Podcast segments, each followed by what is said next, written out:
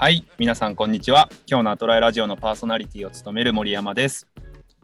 アトラエラジオでは、 Green、Yenta、Wevox、inowなど、ピープルテックを軸に事業を展開するアトラエ社員によるポッドキャストです。パーソナリティが話したいテーマを通して、ピープルテックにつながるアイデアや発見を探っていきたいと思ってます。さあ、今日のゲストは、前回に引き続き、 Yentaの、事業リーダーを務める、岡さんと、あとは WeBox の、まあ、一番こう幸福度だったり幸せということに関しては、えー考え抜いているんじゃないかという、まあ、インフラエンジニアを務めている篠熊を呼びました。よろしくお願いします。よろしくお願いしよろしくお願いします。あれ大丈夫ですか？篠熊さんえ抜いている篠熊さん。篠熊さん大丈夫ですか？召喚された緊張しませんか？あはい、大丈夫ですよ。はい。よろしくお願いします。淡白。オーラあるな、オーラ。声にオーラがある。はい。で、まあそんな、えー岡さんと、まあ、幸せといえば篠熊ということで、クーマを呼びまして、今日語りたいのが、まあ、ちょっと重たいテーマ、うん、ちょっとこう難しいテーマかなと思うんですが、まあ、前回の岡さんと話したところからの派生で、テクノロジーとかインターネットっていうのは脅威なのか、えー希望なのか、これは人類という立ち位置なのか、社会という立ち位置なのか、まあ見る目線によっては、えーという話もありますが、テクノロジーやインターネットは脅威か希望かというトピックについて話していきたいなと思ってます。まあ、前回、あの、アトラエ、ピープルテック、人の可能性を広げるって何だっけっていう話を、まあ、岡さんとあだこうだ話をさせていただきまして、まあ、アトラエらしい、えーこういう関わり方とか、テクノロジーのあり方あるよねということを、まあ、生きる範囲とか、自己決定してもらうとか、まあ、そんなキーワードをもとに、えー話しました。まあ、ちょっとそこの延長線上で今日は、テクノロジーってそもそも、えー脅威なのか希望なのか。僕、まあ、WeBox という事業やってますんで、まあ、この調査系、一番有名なのはアメリカのギャラップさんがえーやってる調査ですが、世界であの幸福度調査、知ってます岡さん、幸福度調査ってやってんの。うん。あの、そんな詳細は知らないけど、やってるのは知ってる。なんか怒りとか、喜びとか、結構いろんな感情が、まあ、ずーっとこうどういう推移をしてきてるのかっていうのを、まあ、いろいろと調査をしてるみたいなんですけど、この10年は全然幸せが上がってないと。むしろ怒りとか、なんか憤りとかそういうものが上がってきてるなんて言われてて、めちゃめちゃ便利になってるはずなのに、うんむしろあんまり幸せじゃないみたいなのを見ると、うん、脅威なのかなということも感じたりするんですが、ちょっと岡さんからいろいろと話をしていきたいんですけど、どうですかね、岡さん。脅威なのか希望なのか。まあ、その幸せ度が上がっていない、むしろ下がっているみたいな話を聞くと、まあ、脅威なんだろうなと思うし、個人的には、えっ、と、別にテクノロジーが、まあ、脅威になるかどうかは、えっ、と、それとセットで、あの、ある種、リテラシーというか、それはテクノロジーのリテラシーというよりは、便利になる、まあ、もしくは最適化されるとか、人間がやることがまあ減っていくとか、当たり前のように当然あって、もうすでに俺らが生きてる中で考えなくてよくなったことはいっぱいあの気づけばある状態なんで、それを経てリテラシーが上がっていかないと、逆に言うと人生はそんなに楽しくない方向に行っちゃうと思うんでね。要は遊べない人たちが増えるというか、えっ、と、まあお金を払えば、えスマホがあれば遊べるようになって、遊ぶということができない遊ぶリテラシーが高くない人たちが、えっ、と、逆に言うと、テクノロジーの進化が先に来ちゃうと、遊べなくて、えっ、と、ストレスが溜まるとか、そのリテラシーがついてこないテクノロジーの進化というものは、えーおそらくマイナスに働くだろうなと思ってるけど、まあ、いずれ、それはその社会のとか、法律のとかのリテラシーとか、まうん。あ、その付き合う人のリテラシーは、いずれ後から確実に上がっていくだろうと。うんうん。今で言うと、まあ、GAFA がテクノロジーの倫理について議論してたりとか、うん。あーまあ、するじゃない。うんなんで、えーと、ついてくるだろうなとは思うけど、まあ、どっちが先に行っちゃうかねとか、その ある種進化のインセンティブに、えー、と勝てるかねというか、うんうん。あーは、なんか個人的にはホットトピックというか、あーだなとは思っているなるほど。かな。うん。そうか、テクノロジー自体にいい良し悪しというのはなくて、そのツールを使う我々側が使えるのか、使われるのかみたいな。まあそうだね。でもまあ本気出したら結局テクノロジーは悪になっちゃうんだと思うんだよね。そのの、要は抑制しなきゃいけないって話なんで、まあなんかわかんない、タバコとか薬とか、うんうん。えーまあある種欲みたいなものとかが法律で犯罪として抑制されてるのと一緒で、まあそれがあのテクノロジーは余裕で欲を超えてしまうというか、欲を、えー、と法律がないところで、うんうん。て言うんだろうな、まあ究極は完全犯罪ができちゃうみたいな話とか、があり得るとすると、まあ、暴発する可能性とか、なんか、えっ、と、それは、えー踏み込んではいけない人の部分に踏み込んでしまうとかは、まあ、十分にあり得るんだろうなとは思ってるんで、まあ、テクノロジー学じゃないかというと、まあ、怪しいけど、うんリテラシーとセットで、まあ、進化を止めることは多分できないと思うんで、その罰則とか、そのルール以外に、あの、人間のその刺激とか欲求とかからすると。なんで、まあ、そのリテラシーとか、えールールとかとセットで進んでいけば、なんとか寄り添えるのかなと思ってるっていう感じが、個人的にはあるかな。るほど。な。ちょっとそのあたりはなんか使う側なのか作る側なのかどっちのリテラシーをとかちょっと聞いていきたいとこなんですが、うん。うん。それはクーもうマさんがちょっと物言いたそうなんで、幸せの伝道師。幸せの伝道師エンジニア。ちょっとまずクーマの見解を。限りなく話しづらい感じの振りをありがとうございます。えーっと、そうですね。まあ僕も、まあ、結構近い話にはなるかもしれないんですけど、ああの、享受をするってことに人が慣れちゃうなという感覚は、えー強くあるなと言いますか。うん何かをこう自然とこう自分の努力でとかではなく得られてしまってで短期的にはもちろんそれってすごくいいことだよねと誰もが思うし、えーそっちの道を選ぶと思うので,、えーでまあ、その結果何かこう得られる限りは楽しいけれど得られない状況になったら楽しめないっていうのが先ほどのその楽しむということのこう能力みたいな話にも、えーなっていくのかなと、まあ、思ったりは、えーするんですよね。なので、えーじゃあまあ全てのテクノロジーがその人に享受させる何かを享受させるために存在しているのかというと、まあ、もちろんそうじゃない立ち位置のものもあったりするとは思うんですけどでもやっぱりもうその流れには勝てないっていうのはもう明らかに、えー資本主義的なのも含めて世の中の流れを見てると間違いなくあるなっていうのは感じますね。うんうん。うん。確かに。そうだよね。なんかちなみに、ジョブズがパソコンを作った時うん多分人間をエンパワーメントするというか、可能性を引き出そうぜってマジでアトラエっぽいビジョンを書くそうだね。そうだね。ど、これはどっかの時代で脅威になりうるみたいな転換期があったのか、うん。最初からそういうものだったのか、うん。どうなんですかね？うん。確かに。まあでも、アップルとかはアップルウォッチも含めて、なんか個人的にはその健康、まあ今で言うとアップルウォッチを作った理由は健康を、まあスティーブ・ジョブズのあの病気の件も含めて、うんそう、人類をもう少し健康にしなきゃいけないとか、こんな状況あっちゃいかんみたいなあーところがかなり後押しをしたという話を聞いたことがあるんで、なんか比較的、例えばアップルとかは、まだ一貫しているのかなという気がしていたり、で、プラットフォームの中にあるアプリが、まあ当然ながら、えっ、と、なんて言うんだろう、享受をしすぎてるみたいなうんうんケースとかはあるのかもしれないから、まあ使う側のそれこそリテラシーとか何を入れるかによって、なるほど。彼らが作ったものは脅威にもなるし希望にもなるみたいな感覚が個人的にはあるかもな。なるほど。面白いですねじゃあ、エンパワーメントするために作ったプラットフォームの中に、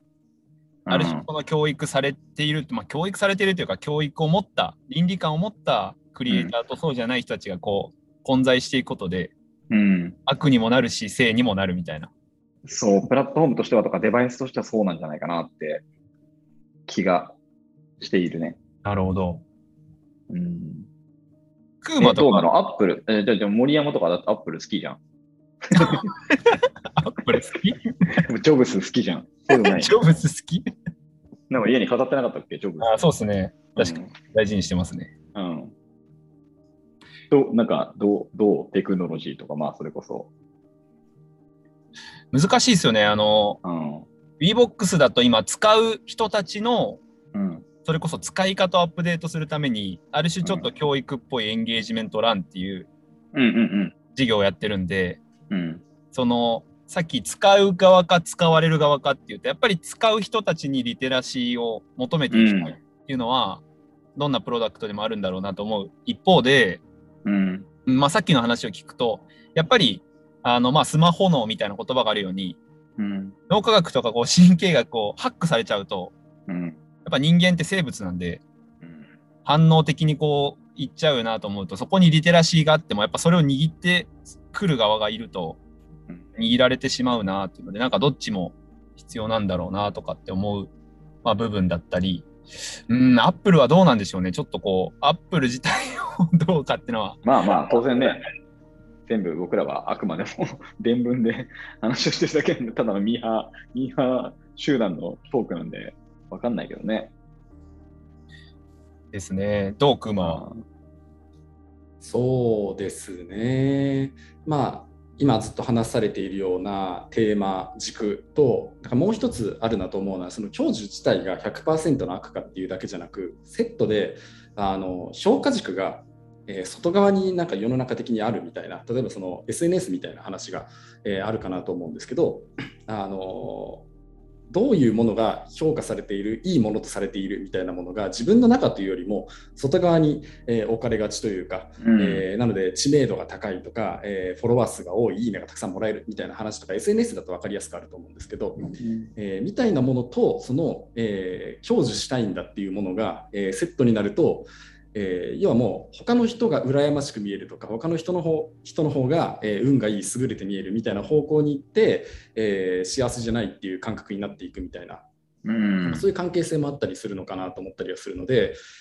はい、それ享受するにしても自分の中に価値観軸っていうものを持てるような状況にテクノロジー的になっているのであればまだちょっと違うのかなって思ったりもしてますね。なるほどね。確かに、それはその通りかもしれないね。どうなったらその、うん、評価軸を逆に自分に持つプロダクトの改善みたいなやつは、WeBox とか、まあ、Twitter のフォロワー数でもいいけど、どうすんだろうね。なんかそれこそ、うん。資本主義の強さって、まあこのツイッターとかもそうですけど、フリースケールネットワークみたいなことで言われるんですけど、やっぱり勝ってる人が、本当もう1割もいない、まあ本当に数,、うん数パー、はいはい、すると2パ1パーもいないかもしれないみたいな。なんでやっぱ自由主義のこの中で勝ち負けを作っちゃうと、どうなってもそういう構図になってしまうみたいな。うんうんで、ちょっと今話聞きながら思ってたんですけど、うん。うん。まあ、今炭素のこう排出量とかはいはいはい。で課税をかけるユーロみたいな、あの、うん。EU か、すいません、EU うんみたいな動きがあるとしたら、うん、ドーパミンがサービス内で出ることに課税をかけるみたいな。まあそうだよね。だから AI でいうう、んなんかあの目的変数とか、こう、まあ報酬の変数みたいなやつ、関数とかを、に、それを入れるっていう罰則とか、まあある種ポイントを何に、えー、と付与するかみたいなやつが、だよね、多分ね。そうっすね。あなんか VBOX もスコア見ることにドーパミンを出してほしくないですよね。うんスコアを見た後に人と話したことで、オキシトシンとかドーパミンとか、いわゆる生物的な喜びが出たら、それはきっかけであって、目的にはならないんですけど、うんやっぱツール内で出ちゃうと、うんもうそれを見ることに目的がいっちゃうんで、うん。なんかそういうのやったらいいんじゃねえかっていう。いや、だから、得てしてでも、し資本主義の理論的にお金を払う、えー、と理由とかが、まあ、例えば痛みを、ね、なくすとか、まあ、気持ちいいとかの方が、当然ながらお金が多く出るわけで、まあ、お酒に居酒屋の方が単価が高いとか、まあ、なんか、なんていうの？まあ、性みたいな話にも結構お金をね、投資が回るわけで、そう、それをだから、まあ、えっ、と、抑制するとしたらさっきのホルモンの話で言うと、まあ、要は地味ホルモンなわけだよね、多分。うんうん。俺らが言ってるピープルテック的に、えー、と感じてほしいホルモンみたいなやつは、多分、えっ、と、その、ドーパミンとか、その、いわゆる刺激から感じるやつよりは多分地味ホルモンなんだと思うんだけど、だから地味ホルモンが勝つためには何をすべきなのかというか、どんな、まあ、ルールなり、えー倫理なりを、こう、ね、セットで作っていくのかみたいなのがあるのかもしれないなって、ちょっと今聞いてて思ったね。うん。オキシトシンとかだってね、多分地味ホルモンじゃない？すげえ重要なんだと思うんだけどシトシンとか完全忘れられがちですから。うんうんうん。そうそう。確かにな。なるほどね。でもクーマとかね、結構そういうつながりとかさ、はいなんかきっかけを生むプロダクトも結構こう意識を持ってインプットしたり好きじゃない？はい。どこまでがサービスでやってよくて、どこまではサービスの中じゃダメみたいなのって、なんかこう自分の中で線引き持ってたりするの？ああ、いや、難しいですね。まあ、まだあの全然仮説みたいなところもあるんですけど、個人的に思うところとしては、えーテクノロジー側、まあ、インターネット側って言ったわけですかね、の方に何か事象を持ってくるのではなく、何か現実で起きている事象ないだったり、コミュニケーションだったりっていう方に、えーテクノロジーが何かそれをサポートする立ち位置で入るみたいな関係性っていうのが、まあ、そのあくまでリアルに紐づくっていう点において、まあ、重要なのかなと思ったりはしてるんですけど、まあ、確信があるわけではなく そう思ってるという感じですね。うん。確かに。サポートする側、そうだよね。リアルを伴うテクノロジーみたいな話だよね、多分ね。いや、そうだよな。まあでも、そう、さっきの進化は止められないって話って、まあこれは歴史的にもかもしれないけど、まあ効率を良くするとか、まあ、えっ、と、まあある種生存本能的に人より上に立つために進化をしなきゃいけないとか、まあ、あの、効率を上げなきゃいけない、レバレッジを効かせなきゃいけないっていうのが多分まあずっとあるんだと思うんだけど、まあだから進化を止められないならば、まあお付き合いをするしかないという話なのか、進化すら止められるのかというか、そのサポートするテクノロジーってことは、要はさっき言ってた一番刺激の強いところにテクノロジーをはめるってことをやめるということになる気がするんで、そうですね。それが実現するのかどうかみたいなのが結構、あのね、俺らみたいな会社は多分それがポリシーなんで、ね、そっちにはいかんって決めて、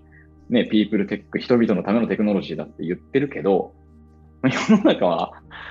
そう本当になるのかっていうと、まだわからんなっていうか、なるべきなのかもまだわからんし。うん。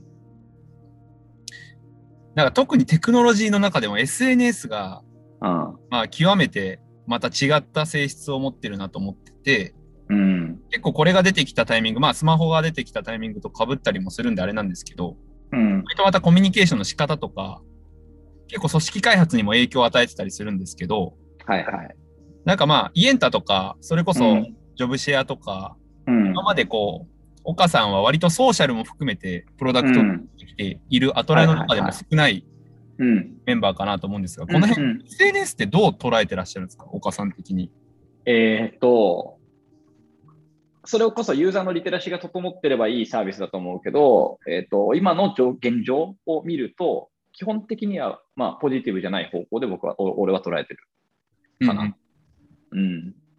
で、うん、難しいけど、こうなんかまあ人が、えっ、と、幸せになるとか、まあ、ある種アイデンティティを持つとか、えー怖いものが多少減っていくとか、生きる範囲が、まあ、狭まらないみたいな話とかで言うと、うーんと、まあ、一つ、健康みたいな話、もう体の健康みたいな話と、まあ、当然ソフト面の脳みそで言うと、その精神の健康みたいなものがあって、その精神の健康の中にの、まあ、限りなく大半が人間関係の、えーとうんうん。えー影響を受けていると思うと、それ以外に精神が病むということ自体は意外とないと思っているんだよね。そう。で、その人間関係をハックするテクノロジーみたいな話で言うと SNS が、えっ、と、まあ、典型になってるんだろうなと思っていて、それ以外あんまり実は人間関係をハックするテクノロジーって、そこまで強くないと思っている。うんうんまあ、コミュニケーションツール系かな全体的に。そうで、えっ、と、その人間関係の怖さとか、もしくはその、なんだろうな、人間関係を作る能力、もしくはむむ向き合える能力みたいなものが高まっていくものではないなと思っているんでね、SNS が。どっちかというと、まあ、能力的に弱まっていく、センサーとしては弱まっていく、非同期のコミュニケーションとかになると、相手の表情を読めないとか、なんか空気を読めないことを言っちゃうとかっていう恐怖感はどんどん増えていってるんじゃないかと、えー個人的には感じていて、うんうん。なんでちょっと、うーんと、難しいなというか、少しずつマイナスの影響出てそうだなとは思っているって感じだね。なるほど。こんな悲観してるわけではないんだけど、逆にポジティブな影響を与えてる SNS って岡さんの目線からなんかあったりするんですか？おー、そうだな SNS という領域か。いやー、今パッとは思いつかないかもしれないね。あー、どうなんだろう。 LinkedIn みたいな、なんかああいうこう、ああ、まあそうだね。僕とはいはいはい違。うんですかね、また。確かに、確かに。そうだね。一定の目的が、比較的ベクトルが、ユーザーのベクトルが整ってる SNS とかだと、もしかしたら、あの、いいのかもしれない。それはまあ多分、リテラシーが高いということも含めてかもしれないけど、ユーザー層の。うーん。とか、すごく人間関係を意識している。まあでもそうでもないのかな。だけど、ちょっと日本人なんで、多少その LinkedIn の本丸の、えー、と体験とか、そこに何をこうメンタルとして奪われているかみたいなのが完璧には、えー想像がつかないっていうのもあるけど、まだでも、まだあれだね、確かに。そんなに感じないかもしれないね。なるほど。うん。クーマはでもあんまなんか SNS を使ってるイメージがそんなにないんですが、リテラシーが高いからね。どうなの？この辺はなんか SNS どう捉えてる SNS をどう捉えているか。まあ、それで言うと、まず、あのあまり使ってないのは、まあ、本当その通り、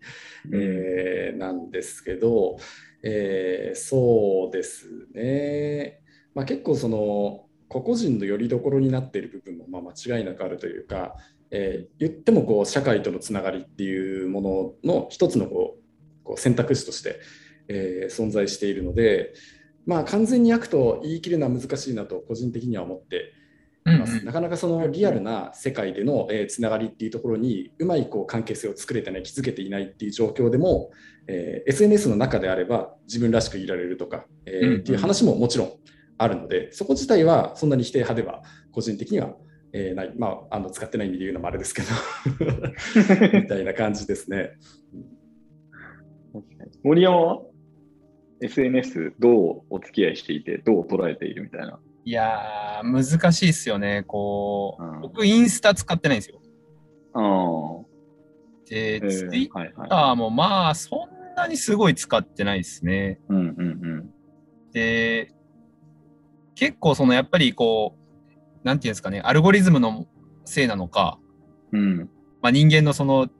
あの、目に行くとかっていう話の科学的な話なのか、ネガティブな話もやっぱり多かったりしますし、うん。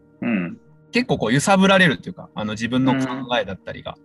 うん。なんでなんかいい意味でも悪い意味でも、うん。うん、なんか自分が真にないと、うんこう誘導される感じはあるなっていうので、確かに、踊らされる系。そう、なんで割と自分は距離を置いてる側のタイプですね。ん。えー、確かにな。まあそうだよね。本当、本当いろんなベクトル動いていて、本当に容易にベクトル傾くもんね。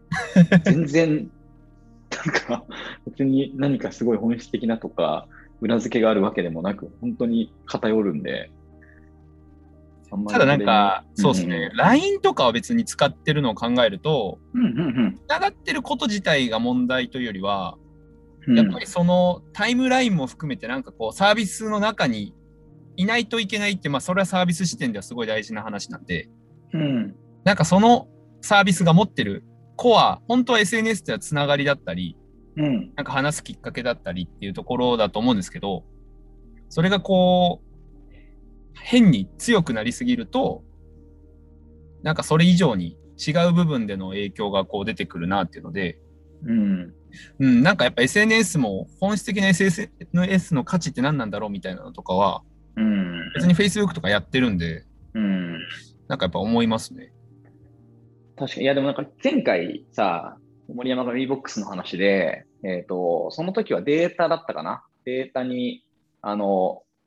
使われる。はいはいで使う側に回るべきだという話を、まあしてたと思うけど、まあなんか SNS もな何にせよ、まあある種 SNS をデータとかツールとかって話に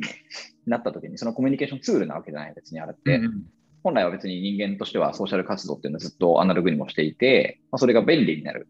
とかいう話でツールなわけじゃない？で、そのツールを使う側に回ってる人は別にすごくいいものだと思うんだよね。それは必要な時にだけ使うっていう、ある種スタイルがとかリテラシーがあるんで。だけど逆に使われちゃう側に回ると、まあ、それこそさっき言った踊らされるという状況とか、まあ、LINE ですら、まあ、LINE の方が全然、えっ、と、ツールとしては使う側に回れるツールだと思うけど、まあ、LINE ですら返信をしなければいけないとか、既読をつけちゃったから何か反応しなければいけないという方に回ってる人は、えっと、まあ、使われている側、動かされている側になってるんで、そこの関係性が、えっと、これはまあだからプロダクトを作る側も、えっと、利用する側も意識しな、しなければいけないというか、した方がいいんだろうなとは、まあ、ウィンウィンになるよね、そうすると。作ってる側はそんな意図で作ってないのに使われちゃってる人がいるのかもしれないし、うんうん。作ってる側も使われるように設計しちゃってるのかもしれないこれどっちがわあのなんか予想外なのかは分かんないけど、とするとやっぱ目的意識みたいなのが入ってくるんですかね。そのユーザー側の、そうですね。そのツールを使ううん、目的うん、うん、が、まあ、何なのか。例えば、じゃあ、イエンタを無目的で、あの人と出会いたいとか、その出会うっていうことに目的を持つこと自体が悪いとか、いいとか、えーうんそれが採用だからダメとか、そういう話じゃなくて、うん、やっぱりイエンタを開く方って、出会うっていうことに対しての目的というか、そこがこうやりたいっていう前提で入ってくるじゃないですか。はいはいはい。なんかちょっとなりづらいけど、もうちょっとこう、気づいたら開いちゃったとか、うん、なんかそこのこう、目的設計というか、うん、このあたりがポイントなんですかね。そうなんじゃない？だからそういう意味で、その、えっ、と、制限みたいな話というか、プロダクトとしてはね、なんか、まあ、よく、よく言う、その既読っていう表示をするかどうか問題みたいな話とかも、うんうんあると思っていて、で、えっ、と、送信する側からしたら、既読って見えた方が安心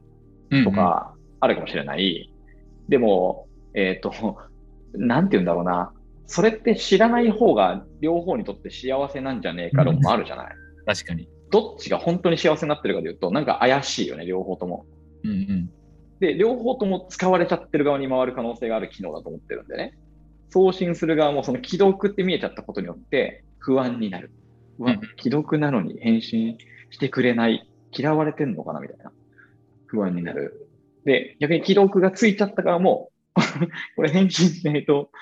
あの、なんか、そう、そういう気持ちにさせてしまうって使われちゃっているみたいな。あれ、ああいうのとかは、本来はだけど、僕はない方がいいんじゃないかなって、作る側だったらね、思うだろうなって、気持ちはわからんでもないけど、みたいそれは、うんえーもうちょっとこう、抽象化していくと、な。うん。知らなくていいものっていうのは詰まるとこ何なんですか？え知らなくていいこと。あ、さっきみたいに、その、はいはいはい。メールを送信しました。うん。開封したかどうかっていうのは知りたいけど、うんまあ知らなくていいんじゃない？知ったことによってお互いに変な想像が膨らませ合いすぎて、なるほど、なるほど。こう気にしちゃうんじゃない？だからそれっていらないんじゃない？っていう、ここの感じってなんだろうね。何なんですかね？まあ、知ったならば、こうあるべきが強いやつとかなのかもしれないね。それは知らなくていいという説。なるほど。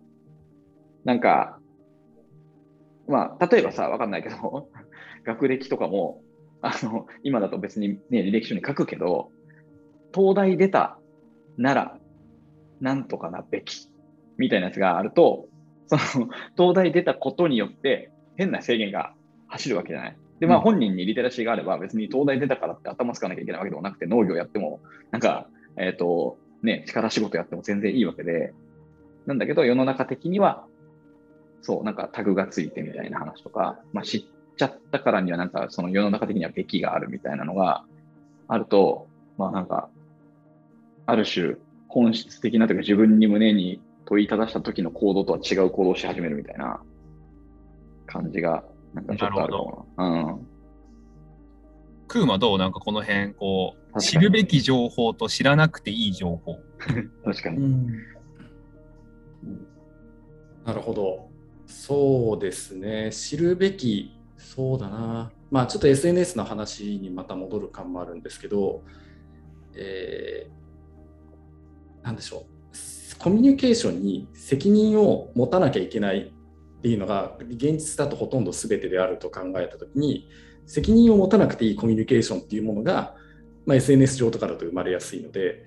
えーそういった情報は本来なんか知るべきではないというか知る必要が多分ないものと言っていいのかなと思ったりするんですね。なので同じ学校で、えー同じクラスにいるからその教室の中でこういう話、えーしないよねっていうものが SNS の裏アカウント上だと、まあ、全然できると。そこにはうん。おそらくそこの責任感というものがないという前提だから発せられるものがあって、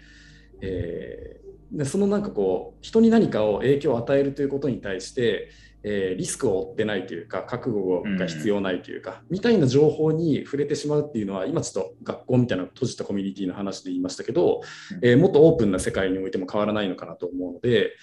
えーそういった情報って意味だと知るべきじゃないっていうふうな言い方になるかなとうん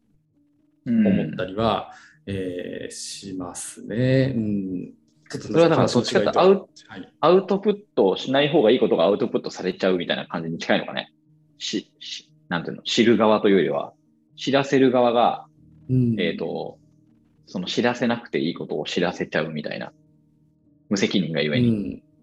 そうですね。うんやすごいなんか言ってることわかるなと思って。あの、はいその、ちょっと今こう言っていたことをと少しあのずれたのかもしれないけど、めちゃくちゃ言ってることは分かって、うん。その、まあ、テクノロジー、テクノロジー、これはテクノロジーなのか、もうほほぼサービスレイヤーなのかもしれないけど、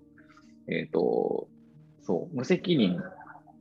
でもできる影響力がでかくなっているというのは、まあ、ぶっちゃけあるとは思っていて、それインターネットなり、まあ、究極 AI とかでも、AI エンジニアが、あの、本当に完全犯罪を、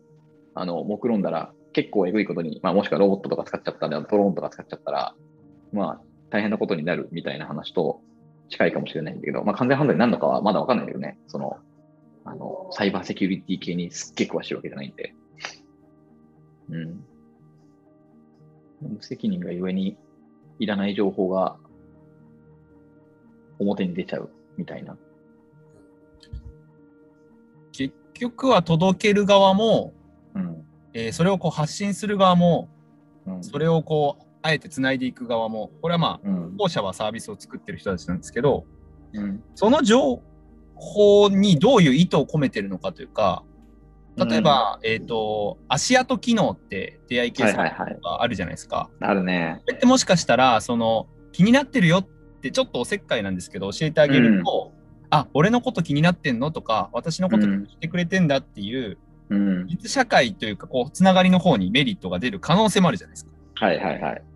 なんで、その意図としてはやっぱりそういうことを含めて作ってるんだったら、うん。なんかそういう意味ではいい機能なんだろうなと思いますし、はいはいはい。そうだね。一方でなんかこう足跡がたくさんついてるけど何も来ないっていうのはお前は全然いけてないやつなんだよってことを伝えるために作ってるとしたら、うん。同じ機能でもうん。なんかその後者の方にはかなりこう、なんていうんですかね、こう、うん。人間的な、ウェルビーイング的な思想がないというか、うん。なんでさっきの責任感のある情報、ない情報も、まあ発信するのは別にあの人によって自由で良いんですけど、うん。受けた人がどう思うのかとか、うん。受けた後にどうしてほしいのか、ないしは何を伝えたいのかみたいなことの意図がうん。誰に向いてんのかっていうのが結構肝なんですかね。うん。誰に届くかもわからないっていう側面が多分あるので、うん。えーこここのこういう人にこういうふうに届けようと思っていたものが違う人に届くことによって違う想定してない影響を生むとかが、まあ、あったりもしますよね。うんう。うんん。そうだね。まあでもなんかその辺方面はあれなんじゃない？こう、まあ昔で言うウィニーみたいな P2P の話とか、ツイッターも、えっ、と、言うて、あの、誹謗中傷じゃないけど、名誉毀損みたいなやつで、アカウントが本人特定につながってみたいなケースも、だんだん法律を、法律なのかなあれは。わからないけど、これはいかんって言って、ちゃんと逮捕される人が出てくるじゃない逮捕っていうか、うん、厳罰を受ける人が。そう。なんでまあ、少しずつその無責任な発言はさすがに許していいのかという言論の自由とはみたいな話が多分また来ている気はするし、作る側の意図も重要だけど、まあ結果、まあ結果どうなっているかに作る側がちゃんと責任を持つかみたいなのは、あの、インターネットプロバイダーというか、インターネットプロバイダーじゃないね、インターネットサービスプロバイダーとか、あの、プロダクトを作る側としては、あの、めっちゃくちゃ重要なあれなんだろうね。意思、意思というか。面白いですね。じゃあ、うん。さっきの話だと、伝える側、発信する側は、すごく意図を込めて発信したんだけど、サービスをデリバーする側が、その意図を汲み取りきれずというか、うん。逆にそっちがこう、どちらかというと、少しこう違った方面に行ってしまったんで、結果としてはその成り立たなかった、まあ、情報の受信自体が。うん。と考えると、えーなんかこう、WeBox、まあ、トラエ、イエンタ、WeBox、イノ、グリーンってやってて、結構我々の倫理観とか、我々がどうありたいかっていうことはかなり強く前に出していく会社ではあると思うんですけど、うん。なんか今日の話を聞くと、やっぱデリバー側とユーザー側、うん。どちらもがちゃんとこう噛み合うことで、うん。なんか善になっていくというか、うん。なんかそういう性質がすごいあるんだろうなと思って、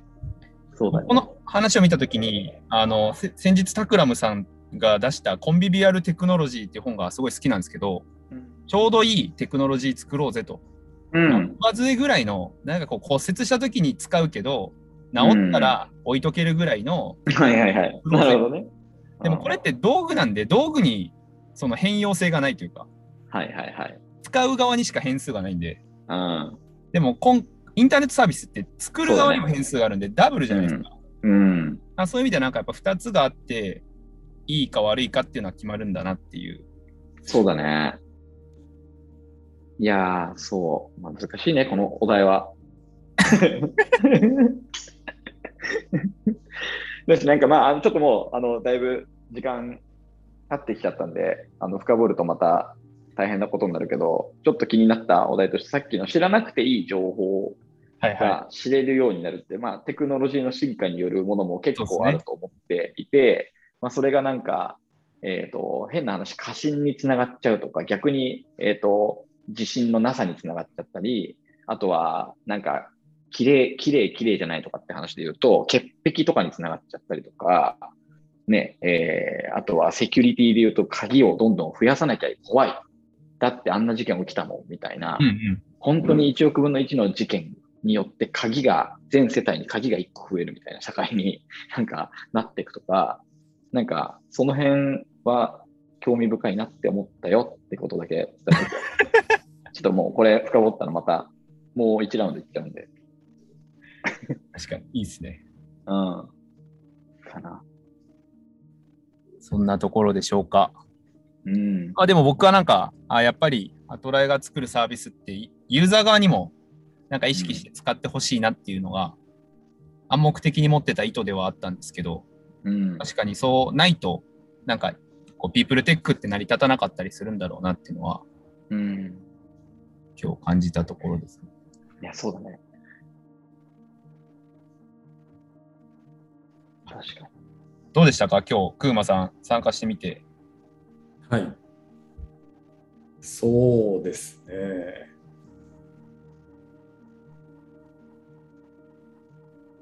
うーん。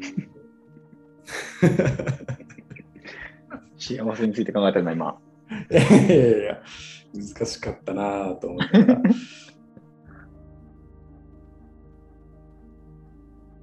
そうですね、まあ、なんかやっぱりこう、我々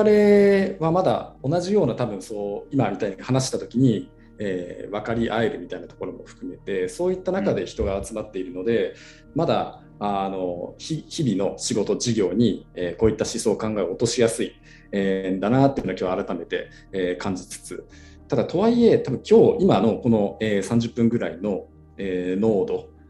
で日々考えて意思決定できているのかって言われると、まあ、そこまでできていないような気もしてきちゃう部分もあって、ちょっとこう流されてるとか、えー考えが足りずに何か前に進んじゃう部分があったりするなって思ったりするので、これはもう、ある種、じゃあ、アトラエという環境でなければっていうふうに思うと、限りなくもう無理に近いぐらい難しくなってきそうだなっていう感覚とかは、より強く感じたりもしましたかね。うん。確かに。岡さんはどうですか？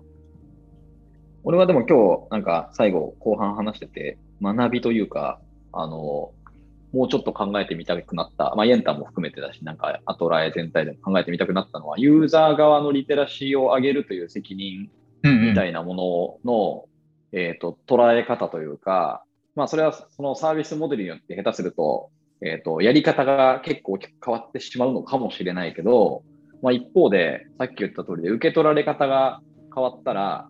えー、とか、もしくは使われ方が変わっちゃったらとか、えっ、と、それが悪に変わる可能性があるとしたら、サービスを提供する側としては、えっ、と、真面目に考えればそこまで、えっ、と、なんて言うんだろう、リテラシーを上げるとか、ユーザーを、まあ、教育するって言っちゃうとなんか上から目線だけど、こう、うん、説明書とか、ね、意味付けみたいなやつまで責任を持つっていうのは面白いテーマだなと思った。なんかそれは薬を作るときももしかしたらそうだよね。なんか睡眠薬というものはいいんだけど、人を助けるんだけど、人の健康も使い方によっては失うみたいな、なんかそういうやつがすごい、あの、考えて持ち帰りたくなる宿題にしてしたくなった。うん確かに。そんなところでしょうか。森山、森山。あ僕僕はもうあのさっきお伝えした通りですけど、まさにうん。やっぱりあの変数がやっぱ2つあるんだっていうところが、うん。なんかこうビール、例えばビールを作ったら、ビールっていう個体自体は変わらないんで、うん。飲む方のリテラシーとかが必要だなと思う反面、うん。インターネットサービスって日々日々アップデートがかけられるっていう、なんか物を提供してそうで、やっぱデータのやり取りをずっと行ってるサービスなんで、うん。なんかやっぱ作り手と使い手の倫理観というか思いみたいなのがお互い噛み合わないとなんかこう歯車っていうのは逆転するんだなっていううん。面白いというところでちょっと。考えてましたね。なるほどね。はい。そんなところでしょうか。はい。はい。じゃあまた次回お話できればと思います。ありがとうございましたあり。がとうございます。ありがとうございました。